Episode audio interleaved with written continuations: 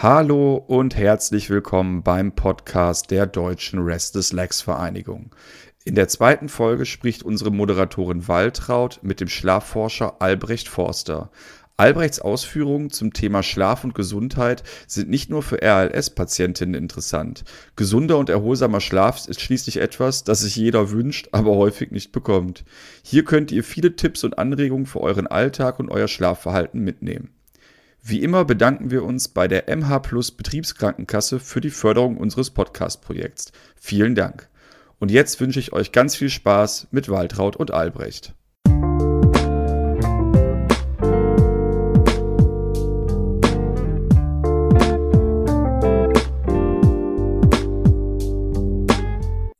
Hallo zusammen, ich bin zur zweiten Folge unseres RLS Podcasts heute mit einem Schlafforscher verabredet, mit dem Albrecht Forster, und ich freue mich sehr, dass er bei mir ist. Hallo Albrecht, grüß dich.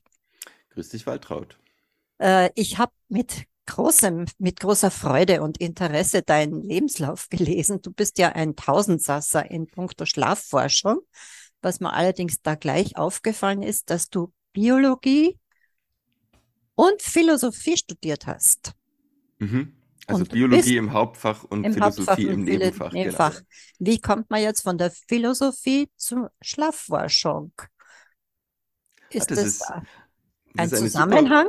Es gibt einen ganz klaren Zusammenhang. Ich wollte nämlich gar nicht Schlafforscher werden, sondern ich wollte Bewusstseinsforscher werden. Ah. Also die Philosophie, die Hauptfrage der Philosophie ist eigentlich, warum ist etwas und nicht nichts? Ja, mhm. warum gibt es überhaupt eine Welt? Und diese Welt, die in der wir sind, die gibt es nur, weil wir sie erleben, weil wir sie bewusst erleben. Wenn wir quasi, äh, wenn wir ein Roboter wären, dann wird es vielleicht hier etwas geben, aber eine Welt, die nicht vorgestellt wird, gibt es nicht. Also nur weil wir bewusst sind, gibt es überhaupt eine Welt. Ja, sonst wären.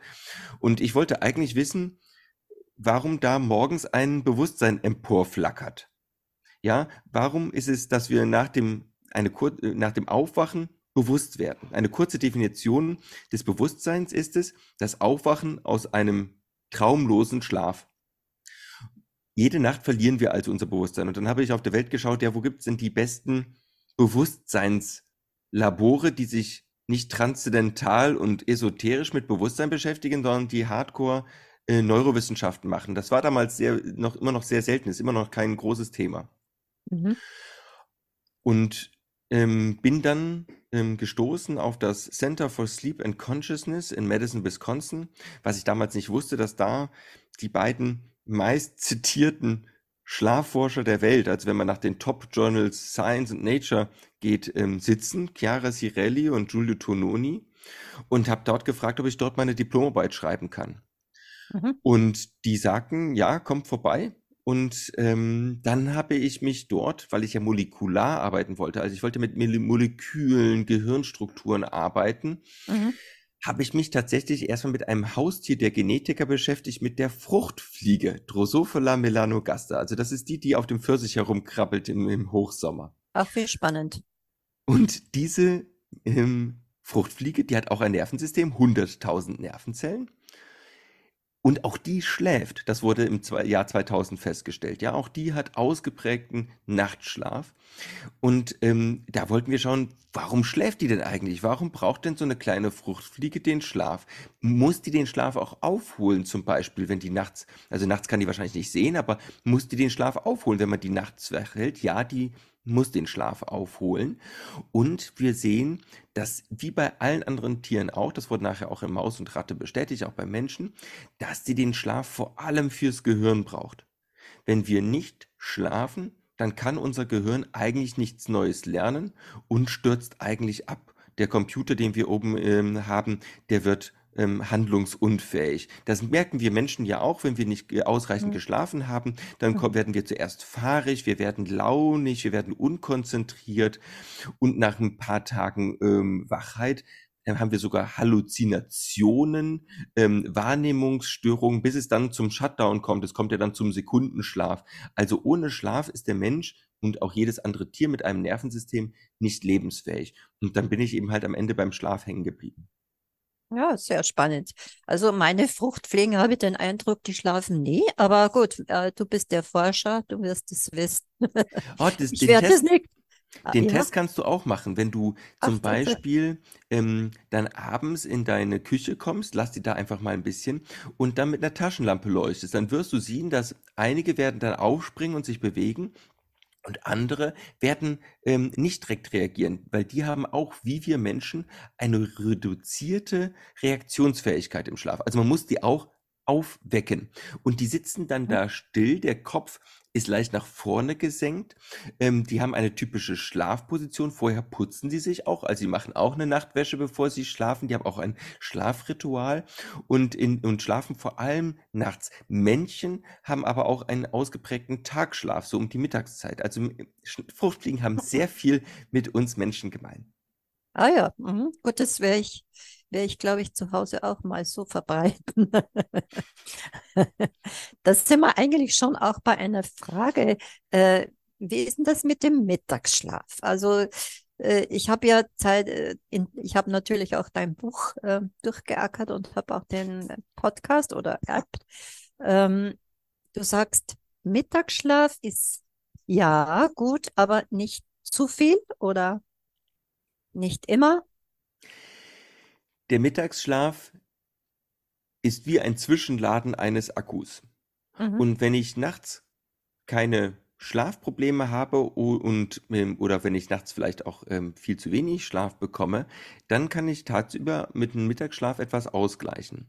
Mhm. Wenn ich aber Einschlafprobleme habe abends, dann empfehle ich den Mittagsschlaf nicht oder ich empfehle ihn auf maximal 15 Minuten zu begrenzen. Mhm.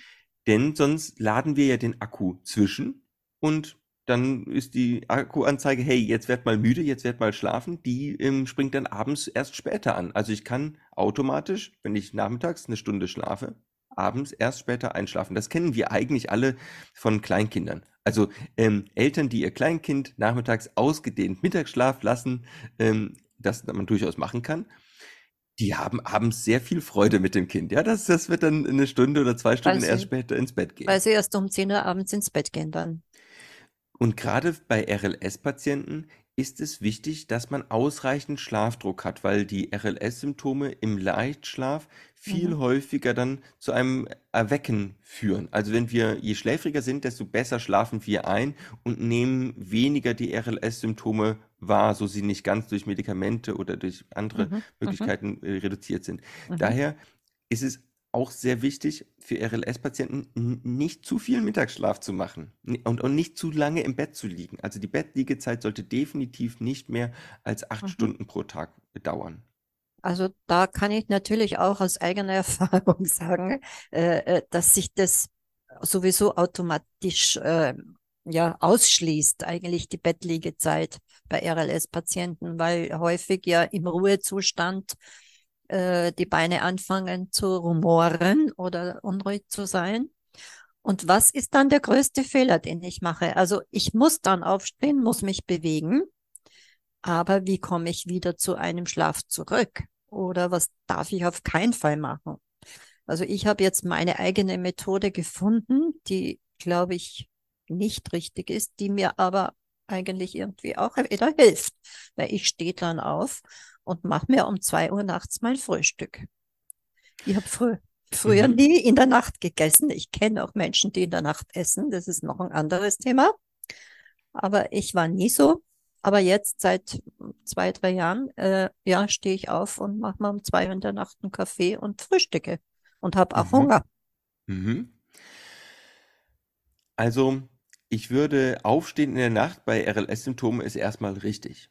Ja, also RLS-Symptome verschwinden, wenn wir äh, Mhm. unsere Beine bewegen und insbesondere wenn wir sie kalt abduschen, wenn wir sie massieren. Und die werden nicht einfach weggehen, wenn ich da willentlich probiere, weiter zu liegen. Also auch, auch jemand, der nur eine Insomnie hat und keine RLS-Symptome, auch dem würde ich empfehlen, wenn er nachts unruhig, unangenehm im Bett liegt, aufzustehen und einer anderen Tätigkeit nachzugehen. Hm. Und in ein anderes Zimmer zu gehen, ähm, vielleicht auch einen kleinen, äh, einen, einen kleinen Nachtspaziergang zu machen. Ähm, ich werde jetzt keinen Jogging machen in der Nacht, halte ich erstmal für gut. Ich würde bei RLS-Patienten auch tendenziell empfehlen, eher später ins Bett zu gehen. Die RLS-Symptome sind ja tageszeitlich äh, akzentuiert. Das heißt, RLS wird ab dem Nachmittag deutlich stärker und wird dann sehr stark dann in den, in den Nachtstunden und lassen dann meistens so ab ähm, zwei oder vier Uhr morgens nach.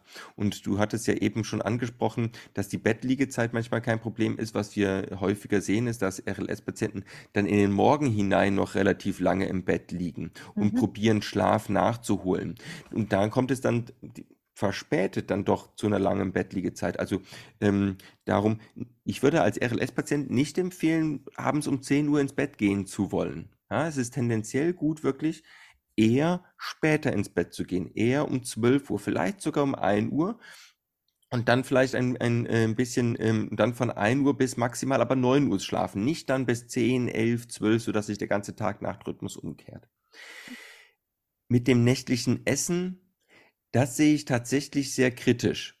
Ähm, es gibt, ähm, zum einen können wir unseren Körper darauf trainieren, nachts Hunger zu haben. Also wenn ich jemanden auch in meinem Experiment vorgeben würde, hey, steh immer nachts um 2 Uhr auf und iss was, obwohl er das ursprünglich vielleicht gar nicht mag, dann kann man den Körper darauf trainieren, nachts um 2 Uhr wach zu werden und dann Hunger zu haben.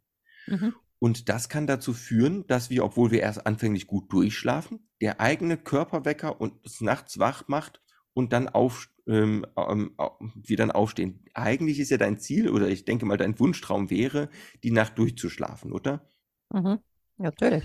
Und damit trainierst du deinen Körper eigentlich dazu, um nachts aufzustehen mhm. und, und Dinge zu tun. Mhm. Und ähm, wir haben es tatsächlich auch bei Menschen ohne RLS häufiger mit nächtlichem Essen zu tun äh, bei uns in der, in der Praxis. Mhm. Und nächtliches, es gibt zwei Formen von nächtlichem Essen. Einmal das bewusste nächtliche Essen, also jemand steht auf und um sich selber wieder zu beruhigen, sich was Gutes zu tun, um sich runterzufahren, geht jemand in die Küche und isst dann etwas. Und weil wir so ein bisschen schlaftrunken ist, sind, essen wir dann länger. Ja, wir, wir nehmen noch ein Brot und weil es uns gut ist, essen wir noch ein Brot. Ich hatte einen Patienten, der hat nachts einfach mal mir nichts, dir nicht so ein halbes, einen halben Brotleib abends ver, verdrückt. Mhm. Und das führt dann zu einer Gewichtszunahme. Und diese Gewichtszunahme ähm, hat dann häufig ähm, Schlafapnoe zur Folge, weil der stärkste Risikofaktor für das nächtliche Schnarchen und Atemaussetzern im Schlaf ist die äh, Schlafapnoe. Und die Schlafapnoe macht das RLS zum Beispiel auch wieder stärker. Denn nachts kann unser Körper Essen nicht so gut hm, damit umgehen. Also für den Blutzucker ist das Essen in der Nacht überhaupt gar nicht gut. Der schnellt dann viel stärker in die Höhe und wir haben ein höheres Risiko dann einer, einer Diabetes, Diabetes. Typ 2 zu mhm. erkranken. Mhm. Und dem, das, wir sehen diese Problematik zum Beispiel auch bei Nachtschichtarbeitern, die machen richtig viel Strecke in der Nacht. Also die haben keinen Beruf, wo sie ruhig da sitzen, die laufen zehn Kilometer. Aber da sie nachts, wo der Körper Ruhe erwartet und keine Nahrung erwartet, unterwegs sind ähm, ähm, und, und, und auch essen, nehmen die Gewicht zu. Viele Nachtschichtarbeiter sind übergewichtig, haben ein sehr hohes Risiko, mhm. dann eben halt auch an Diabetes zu erkranken. Daher was du durchaus tun kannst, ist hier einen guten Tee nachts zu machen. Also nachts aufzustehen, zu merken, hey, irgendwie ich bin total aufgedreht, ähm, meine, meine Beine sind kribbelig, es geht mir ungut. Sich was Gutes zu tun, ist erstmal richtig. Ja, also sich einen beruhigenden Tee zu machen, sich mhm. hinzusetzen, eine kalte Dusche zu machen, die Beine zu massieren, Lieblingsmusik zu hören, zu häkeln, zu stricken, zu puzzeln, von mir aus vielleicht zu bügeln, wenn du große, also manche Leute haben große Spaß am Bügeln. Das sind gute Tätigkeiten, aber das Essen ist etwas, was ich nicht empfehlen würde. Mhm. Gott sei Dank habe ich das nur alle zwei Monate einmal. Also äh, es ist jetzt nicht sehr häufig, aber so alle zwei Monate, wenn mal witzigerweise vor der vollen Mondphase mhm. äh, habe ich sehr starkes RLS. Mhm. Und äh, ja, das ist natürlich jetzt ein anderes Thema. Vielleicht weißt du da auch drüber Bescheid, äh, dass zum Vollmond, also zumindest ist das bei mir so, habe ich mhm. festgestellt und ich habe es jetzt auch schon 30 Jahre, mhm. dass ich da merke, Mm, ja, ich lege mich ins Bett, aber in dem Moment weiß ich schon, ich, ich stehe dann bald wieder auf. Das merke ich schon gleich. Ja, das ist etwas, was ich häufiger auch von Patienten höre. Das hören wir aber auch von anderen ähm, Schlafpatienten. Also der Glaube, dass die Mondphasen den Schlaf beeinträchtigen, ist sehr groß in der Bevölkerung. Und erstmal kann ich dem nicht widersprechen. Ja, also du bist deine eigene, du, du kennst dich selber am besten. Was wir tatsächlich häufiger mit Patienten machen, die sagen, gerade in Mondnächten geht es mir besonders schlecht. Wir lassen sie ein Schlafprotokoll führen. Das lassen wir sowieso jeden äh, bei uns führen, mhm. weil ähm, wir nur dann sehen können, wie ist denn der Schlaf über zwei Wochen oder einen Monat. Wir machen häufig den Fehler, dass wir den Schlaf immer nur der letzten Nacht uns angucken. Und wir sind sehr schlecht in der Wahrnehmung, wie der Schlaf über die letzten zwei Wochen war. Und ich kann auch jedem RLS-Patienten empfehlen, ein Schlafprotokoll zu führen. Das kann man bei uns auf der Webseite runterladen. sleephouse.insel.ch. Also Sleephouse ist äh, englisch mhm. geschrieben. Mhm. Ähm, und da kann man sich ein Schlafprotokoll runterladen. Und dann ähm, hinten haben wir eine Bemerkungsspalte, die kannst du frei ausfüllen. Und da würde ich für RLS-Patienten empfehlen, die Symptomstärke am Abend jeden äh, mal, mal dort zu markieren. Da kann man auch sehen, wie gut wirken denn Verhaltensmaßnahmen oder wie gut wirken jetzt Medikamente, was auch immer. Das ist also bei der Medikamentumstellung ist das sehr wichtig, ein solches Symptomtagebuch zu führen. Mhm. Und interessanterweise wir haben auch mehrere Patienten, die wirklich sehr mondfühlig waren, die bei uns hin, hingekommen sind, haben wir gefunden, ja, die schlafen schlechter bei Vollmond, aber auch, sie schlafen auch in anderen Nächten viel schlechter, wo wir keinen Vollmond haben.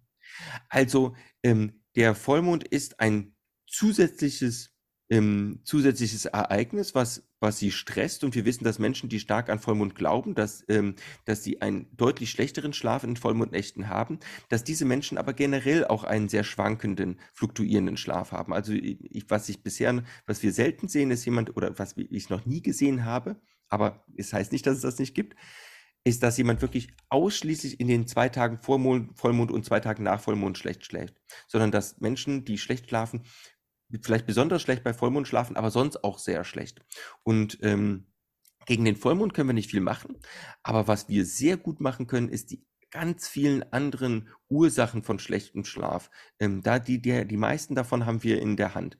Das ist regelmäßige Bettzeiten, etwas gegen das Schnarchen tun, ausreichend Bewegung am Tag, ausreichend Licht am Tag, eine Entspannungsphase am Tag. Das muss nicht im Bett sein, sondern gerne auch morgens oder abends, dass wir Freunde sehen, dass wir uns in unserem Beruf wohlfühlen, dass wir Zeit für uns haben und uns etwas Gutes tun. Das sind alles Dinge, die extrem wichtig für den Schlaf sind, dass wir auf Koffein achten, dass wir auf Alkohol achten. Das sind Dinge, die wir sehr klar im Schlaflabor sehen können.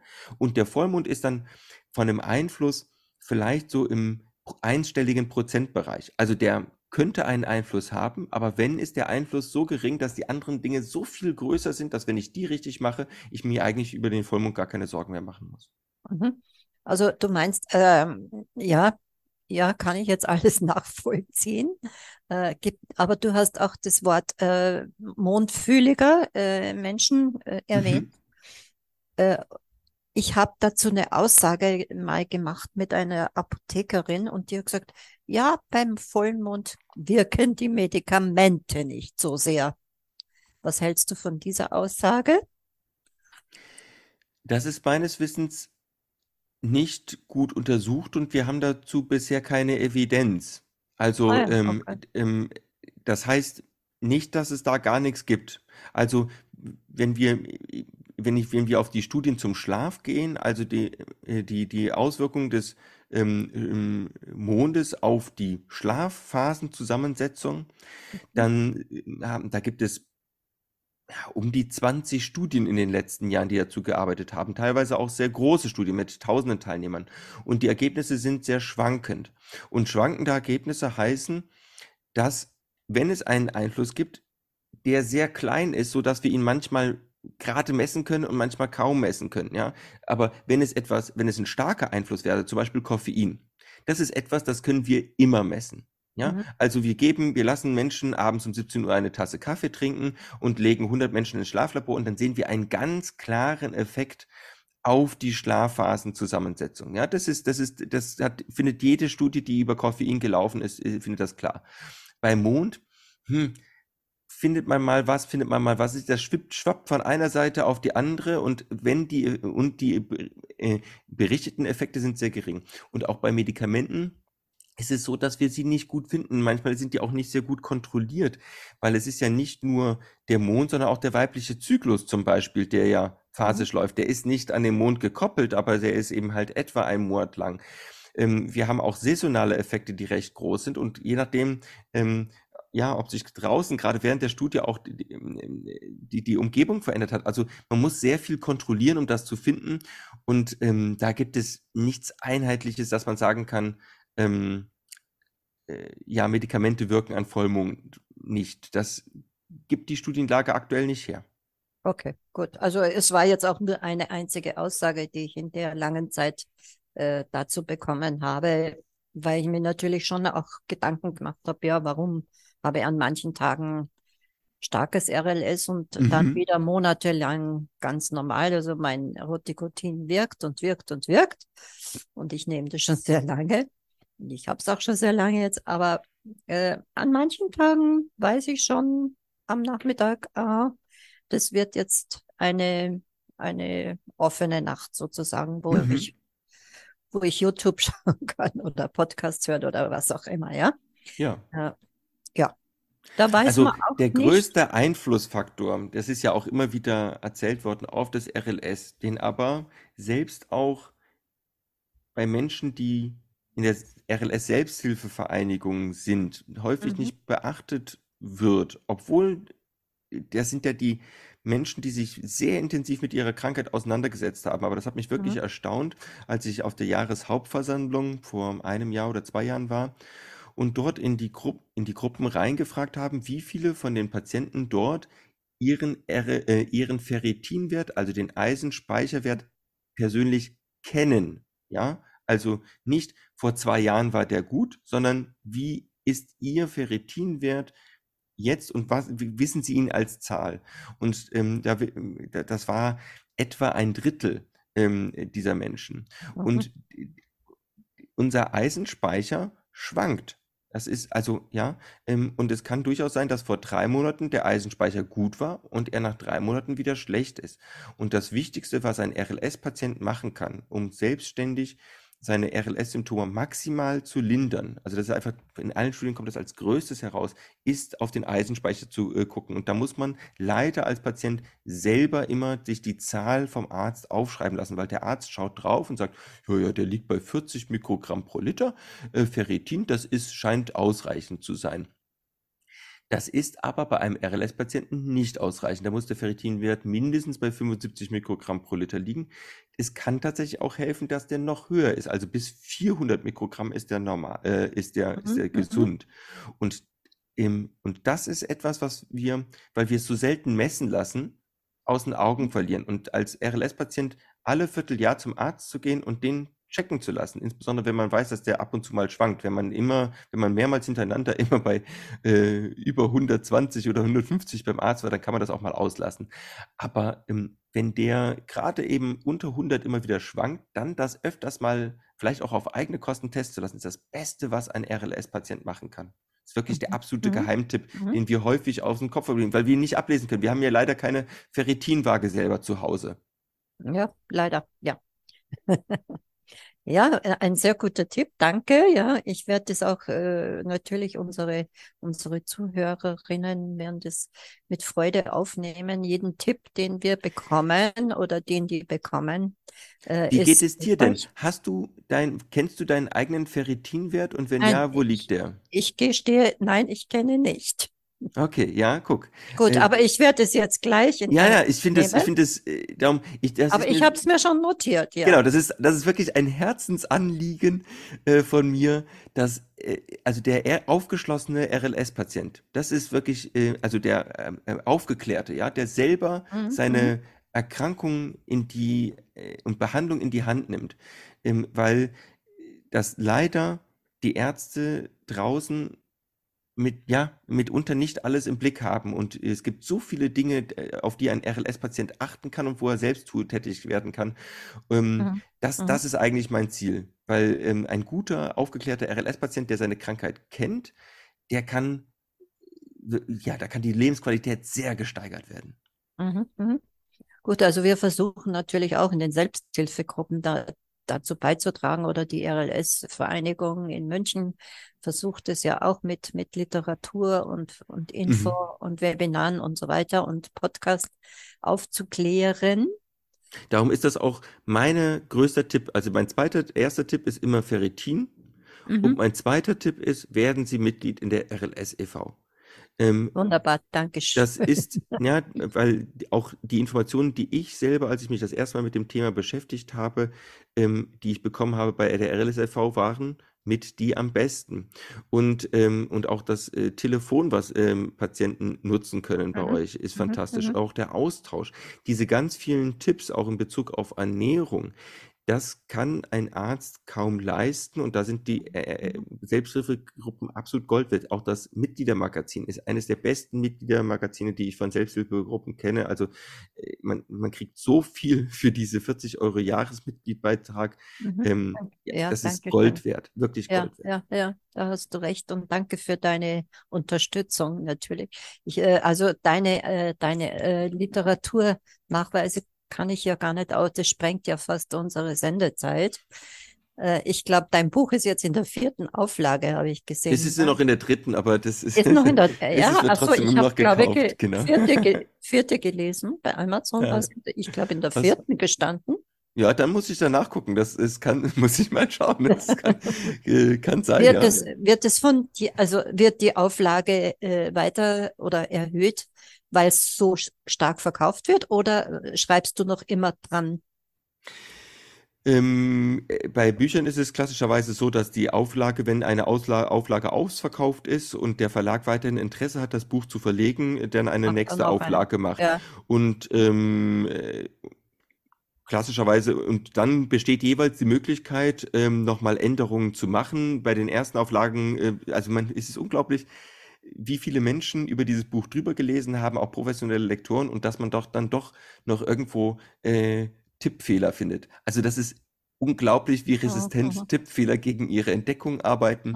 Ähm, und das ist, äh, es gibt auch hier und da mal einen äh, Satz, der missverständlich ist oder unkorrekt ist, und dann hat man bei jeder Auflage die Möglichkeit, ähm, da, da nochmal eine kleine Ergänzung zu machen man kann sich dann natürlich, wenn ein Buch sich immer weiter gut verkauft, auch nach mehreren Jahren nochmal eine überarbeitete Auflage machen, wo man wirklich nochmal in die Kapitel dran geht und sagt, mhm. ist das noch aktueller Wissensstand? Wissen wir nicht was Neues zum Beispiel zum Thema mhm. RLS mhm. oder wissen wir was Neues über, über äh, Schlafwandeln oder Narkolepsie? Und äh, da gibt es auch mehrere Bereiche, wo ich, wenn ich, wenn, wenn es dann eine nächste Auflage gäbe, vielleicht hier und da mal nochmal was überarbeiten würde. Weil Wissenschaft schreitet voran, das ist ja das Tolle.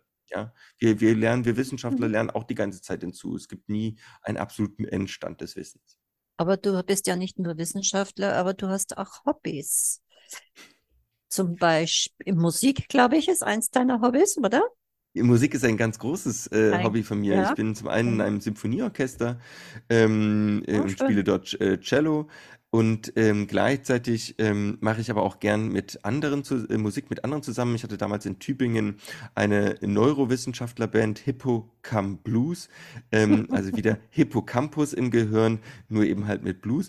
Und aktuell hm, habe ich jetzt, haben wir jetzt eigentlich auch wieder eine Schlafforscher Band, die wir gerade äh, ja, gegründet haben hier in Bern, ähm, die sich zusammentut. Ich, ich mache einfach gerne Musik äh, neben, neben Sport. Ähm, ja. Ja, und Science Slam ist auch eins deiner Hobby oder, oder, ist, oder ist Social Media überhaupt generell dein, dein Science, Thema? Science Slam ist ja Sendung mit der Maus für Erwachsene in einem Bar-Kontext, also wo Wissenschaftler ähm, seriöse Forschung, die erstmal ja, vielleicht ein bisschen kryptisch daherkommt, innerhalb von zehn Minuten in klarer Sprache unterhaltsam präsentieren.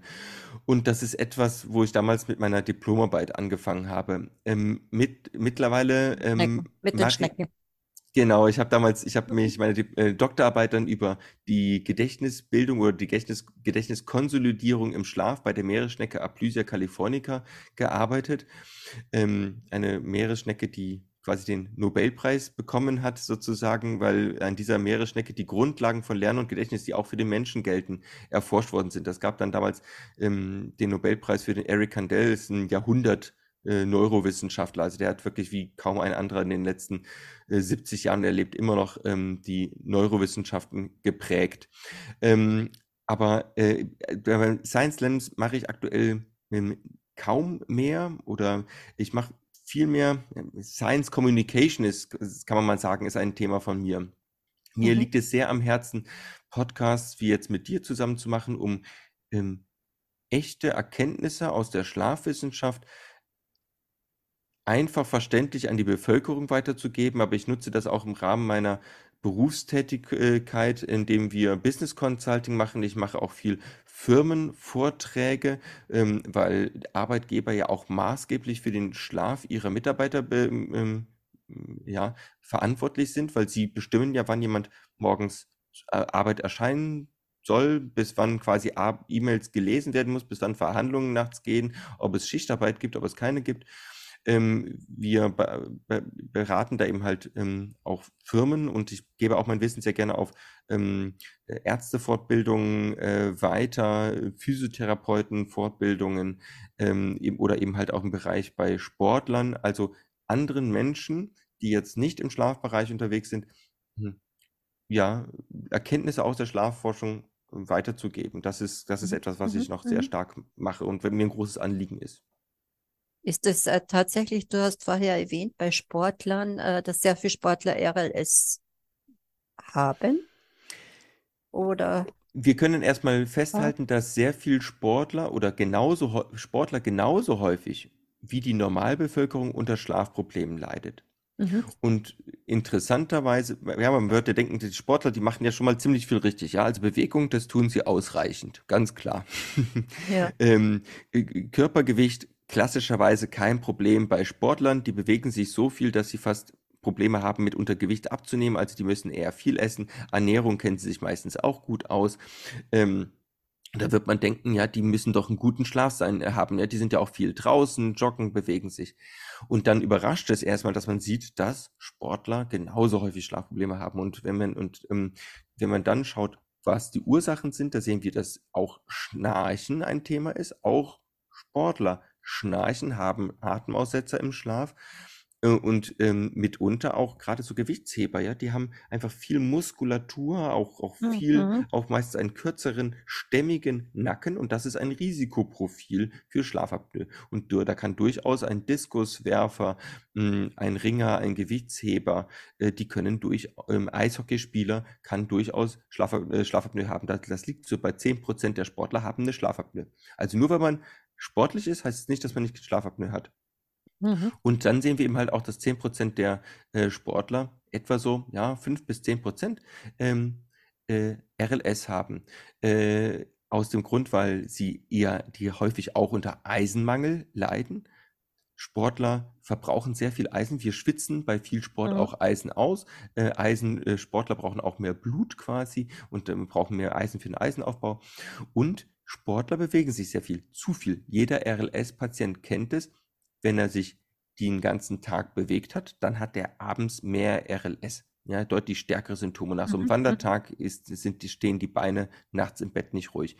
Und das liegt dadurch, dass, dass die Dopaminspeicher entleert worden sind. Immer wenn wir begehen, wird da Dopamin ausgeschüttet. Das macht uns auch einer der Gründe, warum das Wandern uns glücklich macht. Erstmal was Gutes. Ich werde auch jedem RLS empfehlen, jeden Tag äh, sich eine halbe Stunde bis Stunde draußen zu bewegen, spazieren, aber jetzt nicht übermäßigen Sport.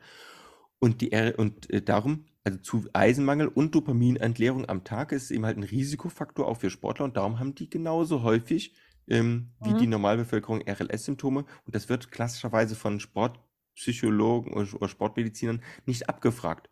Die sagen ja, das ist einfach Muskelkrämpfe, das wird so als, als Muskelschmerzen abgetan. Aber ähm, wenn man genau nachfragt, sind das eben nicht einfach nur Muskelschmerzen, sondern tageszeitlich akzentuierte Beschwerden, die weggehen, wenn man es kühlt oder massiert eben und, ähm, äh, und abends in Ruhe erst auftreten. Also klassische RLS-Symptome. Und die lassen sich dann eben halt durch Verbesserung des Eisenzufuhr erstmal verbessern oder dann gegebenenfalls sogar mit Dopaminagonisten. Mhm, mhm. Und es gibt ja auch die, also im Laufe der, der Jahre der Selbsthilfegruppe, die ich oder Gruppen, die ich geleitet habe oder mitbegleiten durfte, äh, gab es ja unzählige falsche äh, Diagnosen, die mhm. ja, jahrelang auch äh, falsch diagnostiziert, falsch behandelt, äh, vom Hausarzt einfach weggewischt. Ach ja, sie, ja, ja, ich schlafe schlecht, gut, dann kriegt er irgendwie Levodopa äh, das ja jetzt nicht mehr gegeben wird, aber einfach Levodopa verschrieben, ja. Und ähm, da kommen die, die aberwitzigsten Aussagen zustande. Ja, RLS wird sehr falsch, äh, sehr mhm. häufig ähm, fehldiagnostiziert, weil es eben halt keinen Bluttest auf RLS gibt. Ähm, und das ist ein, also nicht direkt, ne? man kann natürlich einen Eisenmangel feststellen, aber äh, es ist eben halt eine klinische Diagnose anhand von vier Fragen. Da wird man denken, das muss doch dann eigentlich sehr einfach sein. Ähm, aber ähm, ja, man, man, man kann es nicht direkt messen. Man muss dem Patienten die Beschwerden glauben. Ähm, und dann ähm, ja, wird das eben halt, bei Kindern wird es als Wachstumsschmerzen abgetan und dann mhm. werden Kindern häufiger als ADHS-Kinder ähm, mhm. Ähm, ähm, fehldiagnostiziert. Das ist sehr, sehr traurig. Ähm, ja. Ja, man weiß aber auch nicht, wie man den Ärzten oder was, was man dem Patienten raten kann. Also ich sage jedem natürlich, ja, dann vom, äh, geht's gleich zum Neurologen, am besten gleich ins Schlaflabor natürlich, aber es gibt auch nicht sehr viele Schlaflabor. Also RLS, ein RLS-Patient gehört ja erstmal nicht ins Schlaflabor. Ja, also die RLS, ähm, ähm, also RLS-Diagnose wird nicht im Schlaflabor gestellt, sondern klinisch anhand der vier Fragen. Ja, also ähm, treten die, ist es ein, eine Missempfindung in Armen oder Beinen, insbesondere Beinen, mhm. ja, treten sie abends stärker aus?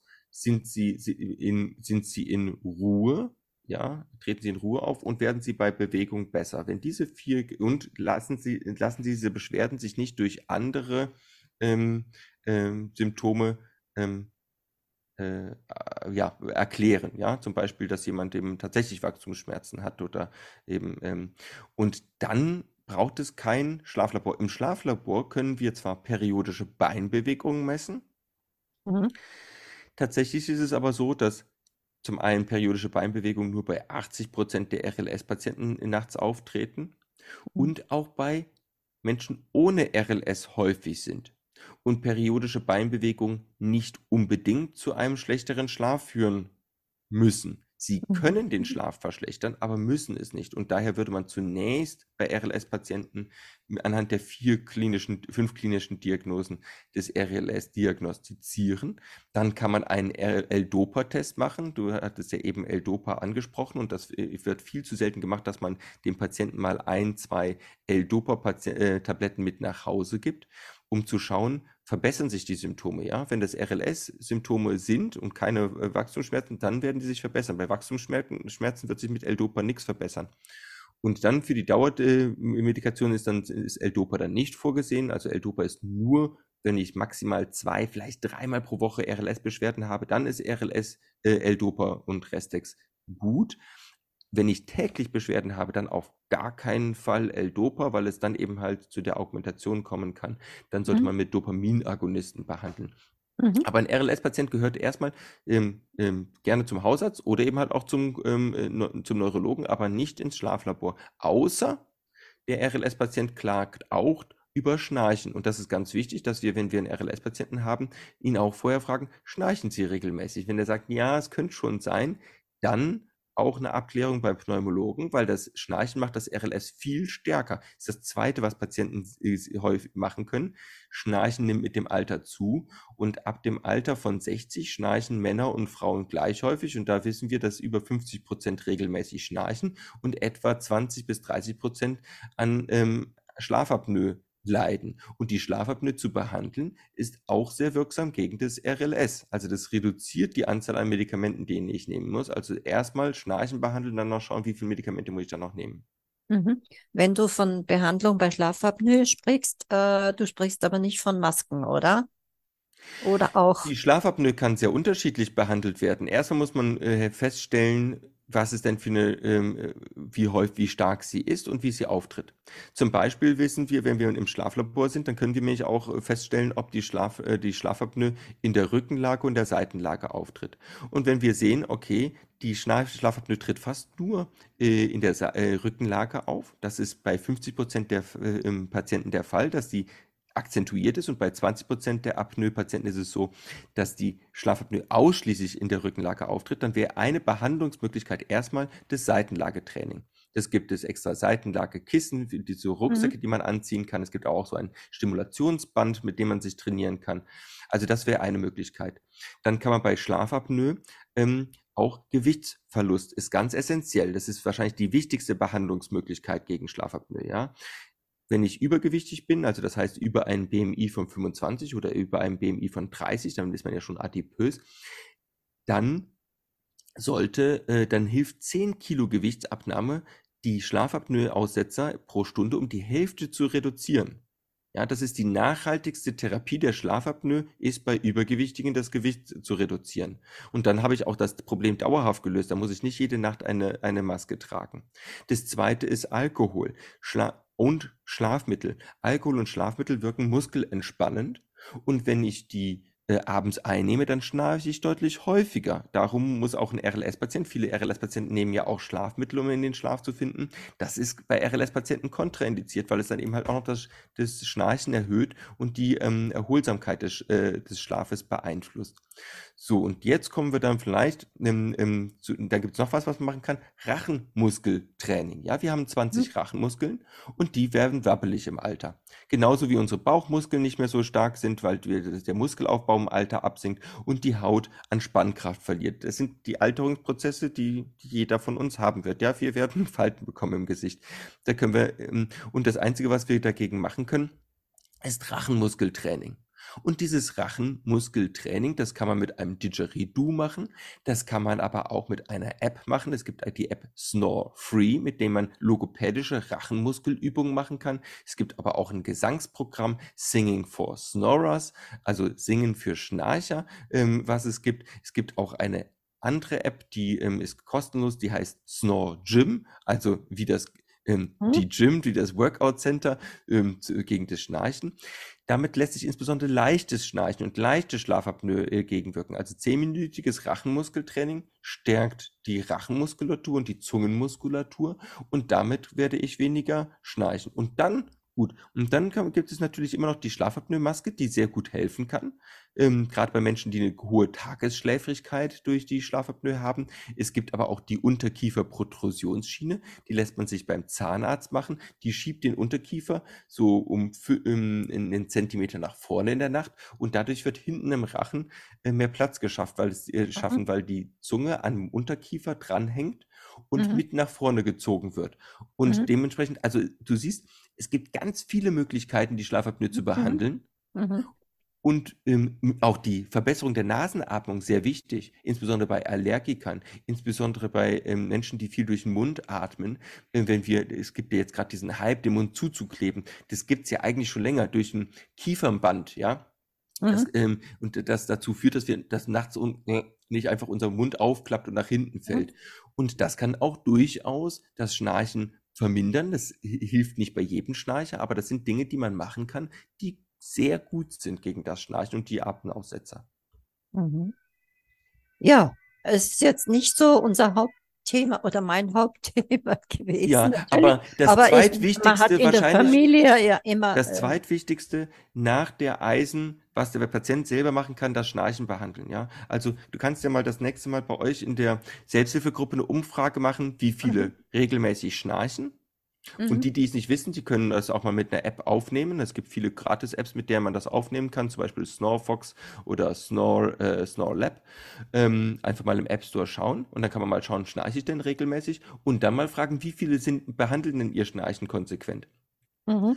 Und das ist mindestens, das ist wirklich, damit kann man möglicherweise eine ganze Tablette einsparen, wenn man das Schnarchen beim RLS behandelt, ja. Also mhm. das, da, da ist eine Schraube, an der man sehr drehen kann.